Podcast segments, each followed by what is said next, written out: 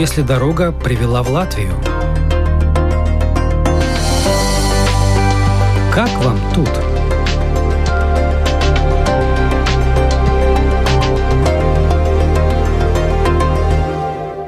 Среди приезжих, а точнее переехавших в Латвию, редко встречаются люди, которые сразу же гармонично вписываются в местные реалии, словно всегда здесь жили, но они все-таки встречаются. Причем это даже не репатрианты, как можно было бы подумать. Например, Анастасия Медведева, дизайнер, психолог из Москвы, перебралась в Ригу около пяти лет назад вместе с мужем и сыном. Вот муж как раз репатриант, а Насти нет. Вспоминает, что готовясь к переезду, переживала, как оно будет в новой стране. Оказалось гораздо проще, чем думалось. Анастасия назначила мне встречу в Национальной библиотеке. Я всю жизнь прожила на одном месте, и мне казалось, что переезд — это такое грандиозное событие.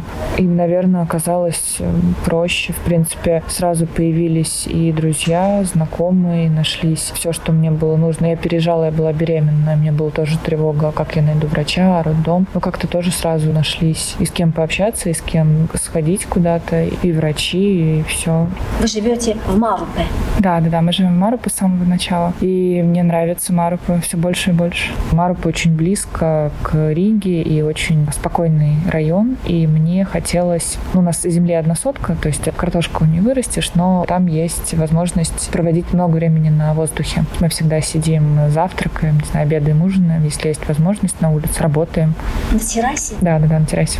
Бытовое обустройство, оформление документов, оно потрепало нервы или происходило все достаточно спокойно, по плану? Мне кажется, что если кто-то когда-то что-то оформлял в России, то после этого вообще не будет проблем никаких. Я даже не знаю, где бы они могли быть. Здесь очередь электронная, принимают по времени. Каждый раз, если я подавала документы на что-то, и там чего-то не хватало, были ошибки, то мне перезванивали и просили донести документы. То есть не отправляли еще раз на какой-то второй круг. Бюрократии, мне кажется, что ее меньше. Она есть, но, наверное, ее меньше. Когда я переезжала, был стереотип такой, что здесь здесь очень серое небо, очень мрачно и плохая погода. И когда мы переехали, то я говорю, а где плохая погода? Когда мрачно это будет? Потому что каждый день солнце. Мне говорят, нет, это не солнце. Это разве солнце? Оно было всего час. И я начала тоже объяснять людям, что всего час это все-таки солнце. А когда ну, нет три месяца, вот где нет солнца. Поэтому погода оказалась лучше, чем я ожидала в разы. И был стереотип то, что темперамент местных жителей такой северный, дистантный. И я я тоже ну, не понимала, в чем это выражается, но мне вот сразу понравилось. Я помню, например, когда я села в такси и ехала в тишине. Я подумала, ух ты, как здорово. Можно просто ехать и думать, и не слушать, как что-то рассказывает таксист, например. И то же самое, в принципе, мастер маникюра или кто-то. То есть нет вот этого шот-ток, да, какой-то короткой беседы, которая принята в Москве, когда с каждым соседом все время непрерывный разговор. И это положительно. Мне нравится, что с людьми можно комфортно молчать. Безусловно, самым большим событием для Анастасии и всей ее семьи стало рождение дочери, которое произошло вскоре после переезда в Латвию. Забот прибавилось, однако Настя человек деятельный, а потому быстро сумела совместить уход за малышкой с работой в очень интересной организации.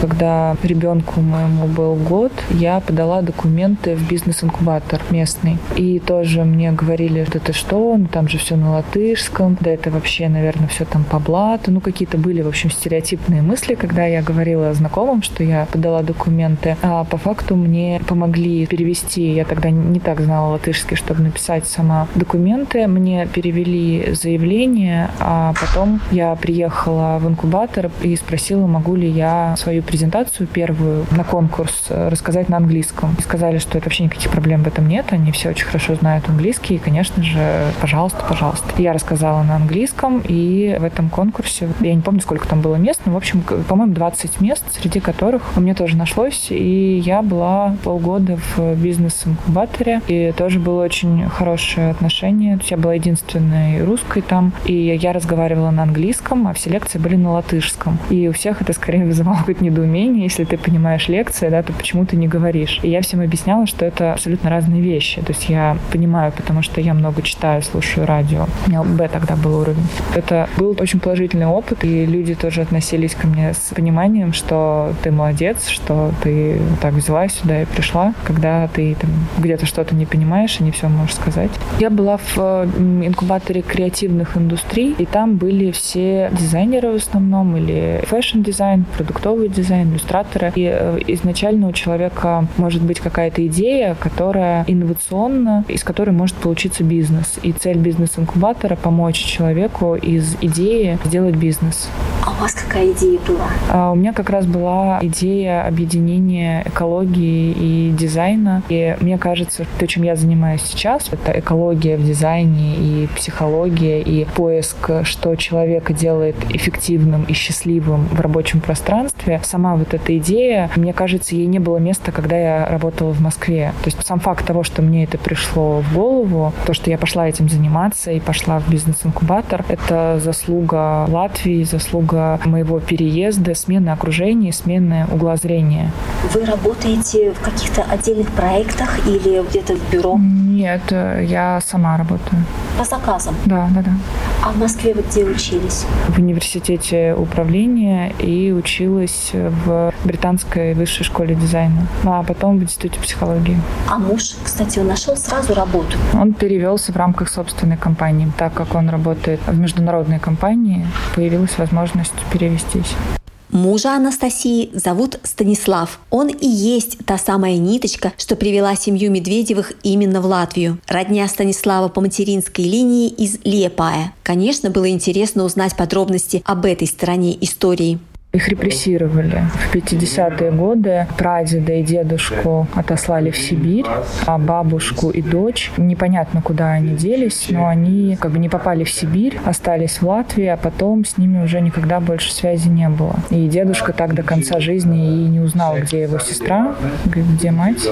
Мы были здесь в музее истории репрессированных и читали письма. Были какие-то первые годы от нее письма, где она пишет, прошу там вернуть моего мужа мужа и предоставляет какие-то документы. То же самое пишет вот этот прадедушка. А потом в какой-то момент он э, пишет о том, что его сын, вот, собственно, дедушка моего мужа, что он здесь, в Лейпае, учился в музыкальном училище на композитора. И так как в Сибири, где они были, не было музыкального училища, то он попросил перевести их в Свердловск, сейчас Екатеринбург, для того, чтобы он мог продолжить обучение. И они переехали вот в Свердловск, где он учился, и больше они уже ну, никаких уже ни писем, ни попыток ну, по документам мы не видим. Дедушка был композитором, и он вернулся в конце жизни, где-то к 70 своим годам, он вернулся. Ему дали квартиру в Лейпае, и последние годы он жил здесь. Как звали дедушку, прадедушку? Дедушка, который композитор, он Штелманис Оливер Карл, а прадед Карл Ян Штелманис. А отец уже с русской Да, да, да. Соответственно, его дедушка Оливер Карл женился на русской женщине, и у них родилась мама моего мужа. Были надежды, что мы найдем а, кого-то из родственников сестры дедушки, да, которые остались. Ходили слухи, что они уехали в Америку, потом что в Канаду, что она училась в Сорбоне. Ну, в общем, это все были какие-то слухи, а так мы никого не нашли. Хотя фамилия редкая, но всех, кого мы нашли с такой фамилией, не родственники. Они жили в Цирове, где у прадеда была земля, у него была мельница и был пруд, который до сих пор назван вот этой фамилией Штелманис. И он разводил карпов. А когда его раскулачили, то вот э, у него забрали какое-то имущество, и потом оставалась эта земля, которая тоже потом куда-то делась в Цирове. То есть, когда умер дедушка, присылали бумаги о наследстве, а потом кто-то вступил, видимо, в него. Да, и в Цирове до сих пор мы ездили на пруд, и там мой муж общался с рыбаком, который сказал, что он помнит дедушку вот этого прадеда еще с тех времен. И мы видели просто дома соседей, о которых мой муж помнил какие-то рассказы. А того дома, где жили его родственники, вы уже не увидели? Нет, он, а он сгорел. На тот момент, когда вы приехали сюда, муж уже говорил по-латышски или пришлось учить сначала? Нет, он не говорил, потому что и его дедушка, и прадед, которые жили в России, они, мне кажется, тоже не говорили о латышском, ну, есть только друг с другом, так нет.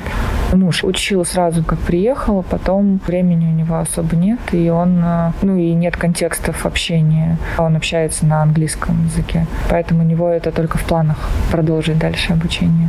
Сын учился в детском садике латышском год. Ну, как-то у него не очень получилось выучить. Кроме стресса у него, в принципе, ничего это не вызывало.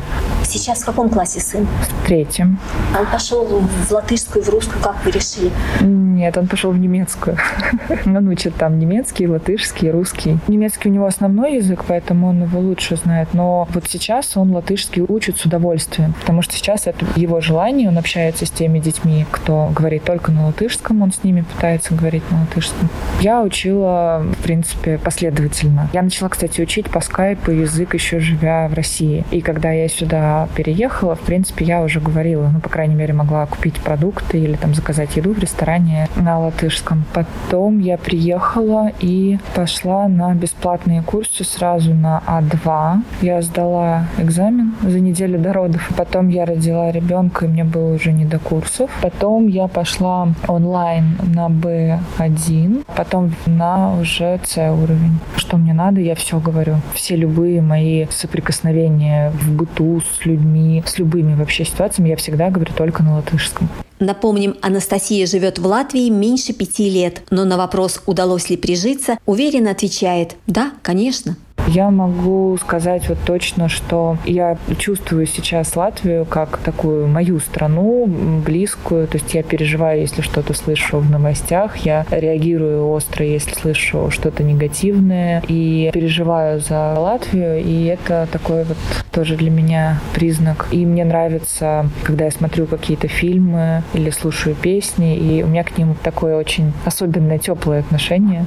Нет сожаления о том, что вы сделали этот шаг и переехали приехали? Нет, вы знаете, нет. И его не было и э, два месяца назад, к сожалению. А сейчас с последними событиями, я думаю, что только радость есть от того, что мы сейчас здесь.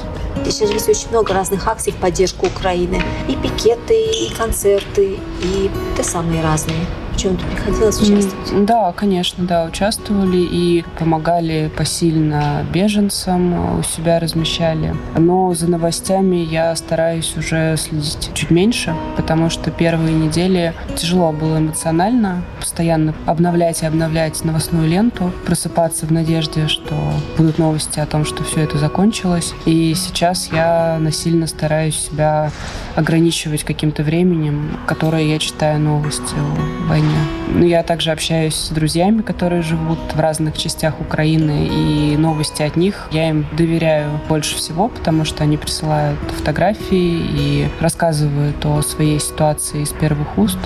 А друзья откуда, из каких мест? Они не эвакуировались, они там остались? Остались, да. У меня есть друг детства, он из Чернигова. Они в первый же день из Чернигова уехали на запад, и они уезжали как бы на несколько дней, поэтому они даже не взяли ни одежду, ни игрушки ребенку, ничего. Они просто сели в машину и уехали. Ну, понятно, что с тем, что стало с Черниговым, вернуться им некуда буквально. Ну, хотя его квартира, хотя в ней выбиты окна, ее еще можно восстановить, но они помогают, присылают гуманитарную помощь в Чернигов из того места, где они живут.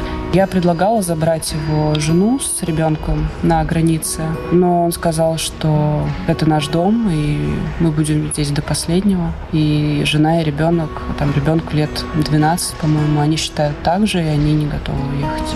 Забрать куда? Сюда, в Латвию? Угу. А та поддержка, которая сейчас оказывается Латвии, Украине, за нее есть чувство гордости? Да, конечно. К нам приезжали родственники на несколько дней. Они въезжали в Европу через границу Латвии. И им было очень приятно видеть флаги, видеть все, все то, что около посольства. И они не ожидали. И они ехали дальше в Германию на пароме из Лейпая. И им дали бесплатные билеты, бесплатный талон в ресторан, каюту и вообще им было так радостно, они абсолютно не ожидали, были готовы заплатить там 200 чем-то евро за билет. При этом в Лиепае мы позвонили, и тут же они прислали эти билеты на следующий день. Это тоже было очень приятно. И они, вот э, ребята, они из Мелитополя. Они проезжали через всю Россию, и они все это время боялись, переживали, не понимали, пустят их или нет. И когда они увидели в Латвии поддержку и флаги на всех участках, на машинах, то им было очень приятно. И нам тоже. Я думаю, что, наверное, у меня момент такой близости с страной я ощутила, когда я впервые прочитала гимн. Мне говорили, что когда ты будешь э, получать гражданство, нужен будет гимн. И для меня это было таким, так, давайте посмотрим, под чем я подписываюсь. И когда я посмотрела гимн, я помню, что у меня навернулись слезы, и мне настолько он показался близким и отражающим то, как, наверное, я чувствую. Ну, то есть я не встаю утром с ощущением, что я живу в великой могучей стране, и не это дает мне заряд и мотивацию на день, а вот ощущение какого-то пожелания добра близким и пожелание сделать страну лучше ради своих детей, оно у меня присутствует, оно мне близко. Героиней сегодняшнего выпуска была Анастасия Медведева, переехавшая в Ригу из Москвы. Вела передачу журналист Рита Болотская.